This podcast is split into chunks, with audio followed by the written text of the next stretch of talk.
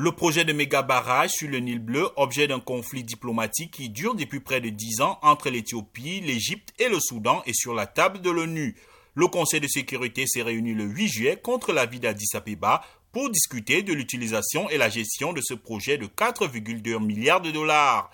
L'Éthiopie a indiqué à maintes reprises que ce n'est pas productif et que le fait de porter le sujet devant le Conseil de sécurité des Nations Unies était et reste inutile et loin du mandat du Conseil.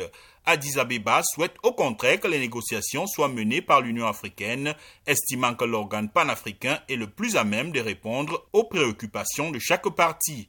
Les négociations traînent depuis des années, alors l'Égypte a saisi le Conseil de sécurité de l'ONU, lui demandant d'adopter un projet de résolution proposé par la Tunisie exigeant un règlement du différend dans les six mois et à l'Éthiopie d'arrêter la seconde phase du remplissage du réservoir du barrage.